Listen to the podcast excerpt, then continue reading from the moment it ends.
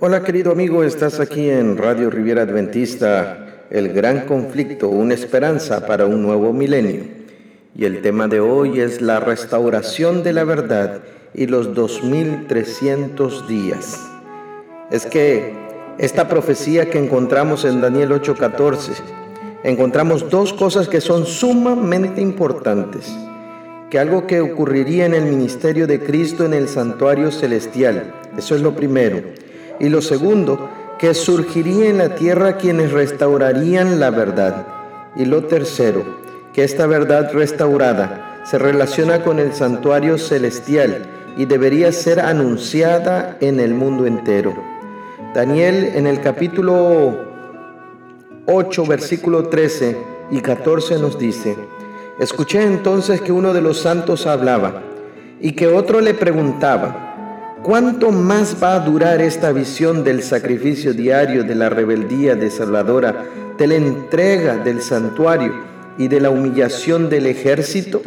Y aquel santo me dijo, va a tardar dos mil trescientos días con sus noches.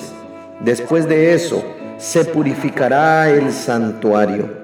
Este término de prevaricación asoladora es un término que abarca tanto el sistema pagano como el sistema papal de una falsa religión en pugna con una religión de Dios. Daniel 8:14 nos dice que el santuario debe ser purificado al fin de los 2300 días proféticos. Cuando Dios proféticamente habla de días, se refiere a años y lo podemos constatar en Ezequiel 4.6, en el libro de Números 14.34 y también en Levíticos 25.8. Esta profecía alcanzaría hasta el tiempo del fin, según nos dice también Daniel 8.19, pues serían 2.300 años de profecía. Esto demuestra que no se referiría a la purificación del santuario terrenal, ya que fue destruido definitivamente en el año 70 después de Cristo.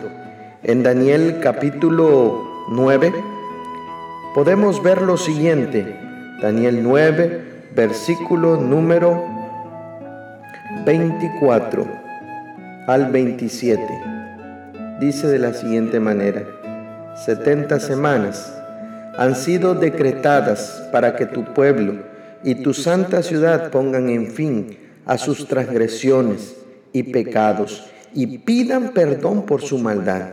Establezcan para siempre la justicia y sellen la visión y la profecía y consagren el lugar santísimo. Entiende bien lo siguiente. Habrá siete semanas desde la promulgación del decreto que ordena la reconstrucción de Jerusalén hasta la llegada del príncipe elegido. Después de esto, habrá setenta y dos semanas más entonces será reconstruida Jerusalén con sus calles y con sus murallas. Pero cuando los tiempos apremien, después de las setenta y dos semanas, se le quitará la vida al Mesías príncipe elegido. Este se quedará sin ciudad y sin santuario, porque un futuro gobernante los destruirá. El fin vendrá como una inundación y la destrucción no cesará hasta que termine entonces la guerra. Los 2300 años estarían distribuidos entonces de la siguiente manera. ¿Cuándo comenzaría este tiempo profético? ¿Cuándo se da la orden de restaurar o de edificar Jerusalén? En el libro de Daniel capítulo 9, 25 nos lo pone bien claro, pero Esdras en el capítulo número 7, versículo número 7, nos está confirmando esa orden. Y dice la palabra de Dios, con Esdras regresaron a Jerusalén algunos israelitas, entre los cuales habían sacerdotes, levitas, cantores, porteros, servidores del templo. Esto sucedió en el séptimo año del reinado de Artajerjes. Versículo 12 y 13 del mismo capítulo nos dice, y Artajerjes, rey de reyes, a Esdras, sacerdote y maestro versado en la ley de Dios del cielo, saludos. He dispuesto que todos los israelitas que quieran ir contigo a Jerusalén puedan hacerlo, incluyendo a los sacerdotes y a los levitas. Y en el versículo 19 y 20 nos dice, pero deposita en el templo los utensilios sagrados que se han entregado para rendir culto a tu Dios en Jerusalén. Cualquier otro gasto que sea necesario para el templo de tu Dios se cubrirá del tesoro real. Y es que según la Biblia, fue Artajerjes, rey de Persia, quien decretó la restauración de Jerusalén, incluyendo sus muros, la restauración del sistema religioso, incluyendo el templo, la reorganización del sistema judicial de Judea en el año séptimo de Artajerjes, que corresponde al año 457 antes de Cristo. Eso quiere decir que esta sería la fecha de partida para esta gran profecía de la purificación del santuario celestial.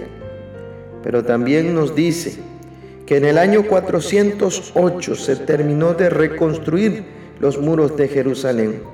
También en el año 27 después de Cristo, Jesús fue bautizado y ungido con el Espíritu Santo. En el año 31 se encuentra la muerte de Cristo y en el año 34 termina el tiempo de gracia para los judíos. Esto sucede con la conversión del apóstol San Pablo, pero también con el apedreamiento de Esteban. En el año 1844 queda marcado como el año en el cual debe ser purificado el santuario celestial. Ese año Cristo pasó entonces del lugar santo al lugar santísimo, empezando la obra de expiación del pecado de sus fieles, hijos de quienes le acepten hasta poco antes de su segunda venida en esta tierra. Esto sucedió entonces el 22 de octubre de 1844. Cuando nosotros vemos entonces la palabra de Dios, nos damos cuenta que comenzaría en el año 457. La pregunta sería, ¿qué hacía entonces el sumo sacerdote en el día de la expiación o en el día de la purificación? Acompáñame a Levíticos en el capítulo número 16, versículo 2 le dijo el Señor a Moisés, dile a tu hermano Aarón que no entre en cualquier hora en la parte del santuario que está detrás de las cortinas, es decir, delante del propiciatorio que está sobre el arca, no sea que muera cuando yo aparezca en la nube por encima del propiciatorio. Mira cómo nos dice el versículo número 34 del mismo capítulo. La propiciación la realizará el sacerdote que haya sido ungido y ordenado como sucesor de su padre. Se pondrá las vestiduras sagradas de lino. Entonces, podemos entender que al final de esta profecía tan larga, en Hebreos en el capítulo número 9, versículo número 12, nos dice de la siguiente manera, entró una sola vez y para siempre en el lugar santísimo. ¿De quién se está refiriendo? De Jesús.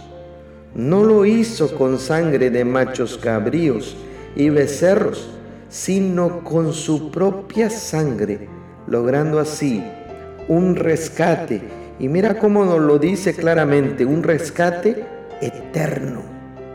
En el versículo 23 del mismo capítulo nos dice, así que era necesario que las copias de las realidades celestiales fueran purificadas con estos sacrificios, pero con las realidades mismas lo fueran con sacrificios superiores a aquellos.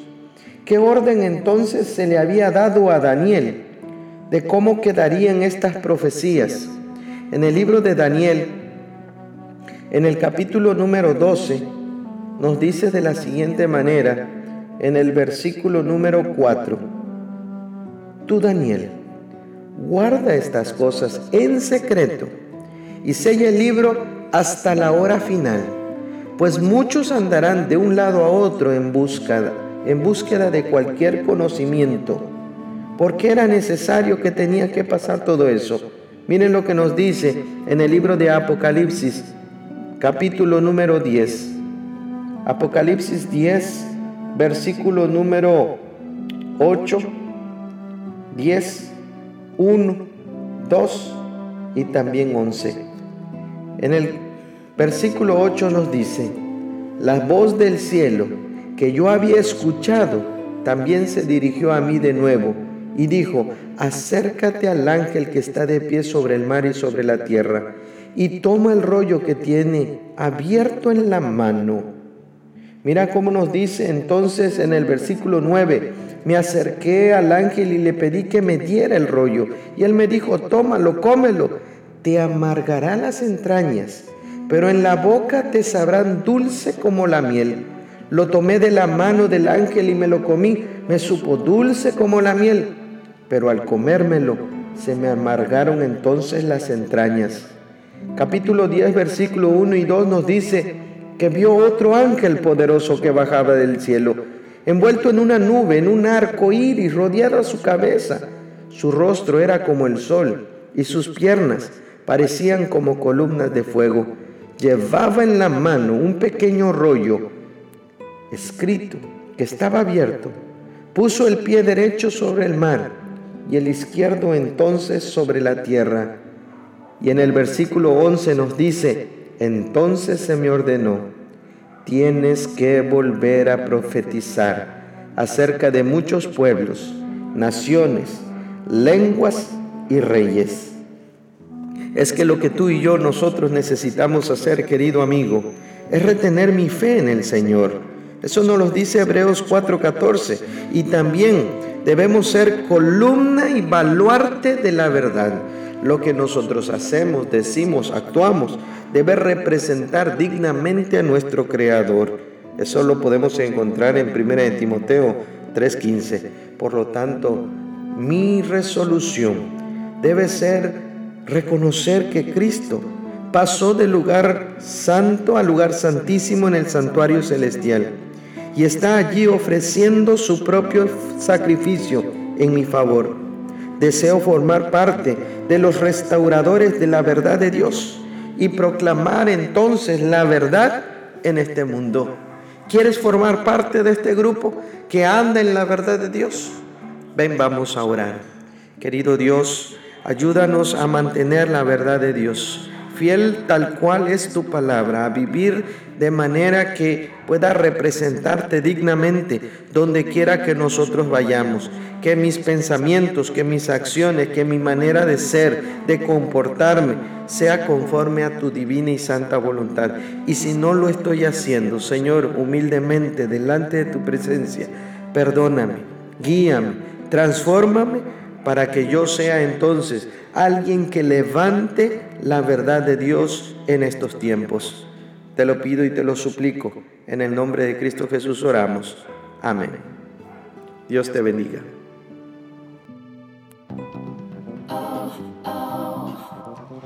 Gracias por estar con nosotros. Deseamos que este mensaje haya sido de bendición para tu vida. Recuerda compartir con tus amigos este mensaje de amor y esperanza. Síguenos a través de Facebook como Radio Riviera Adventista. También encuéntranos en Spotify y Anchor.fm.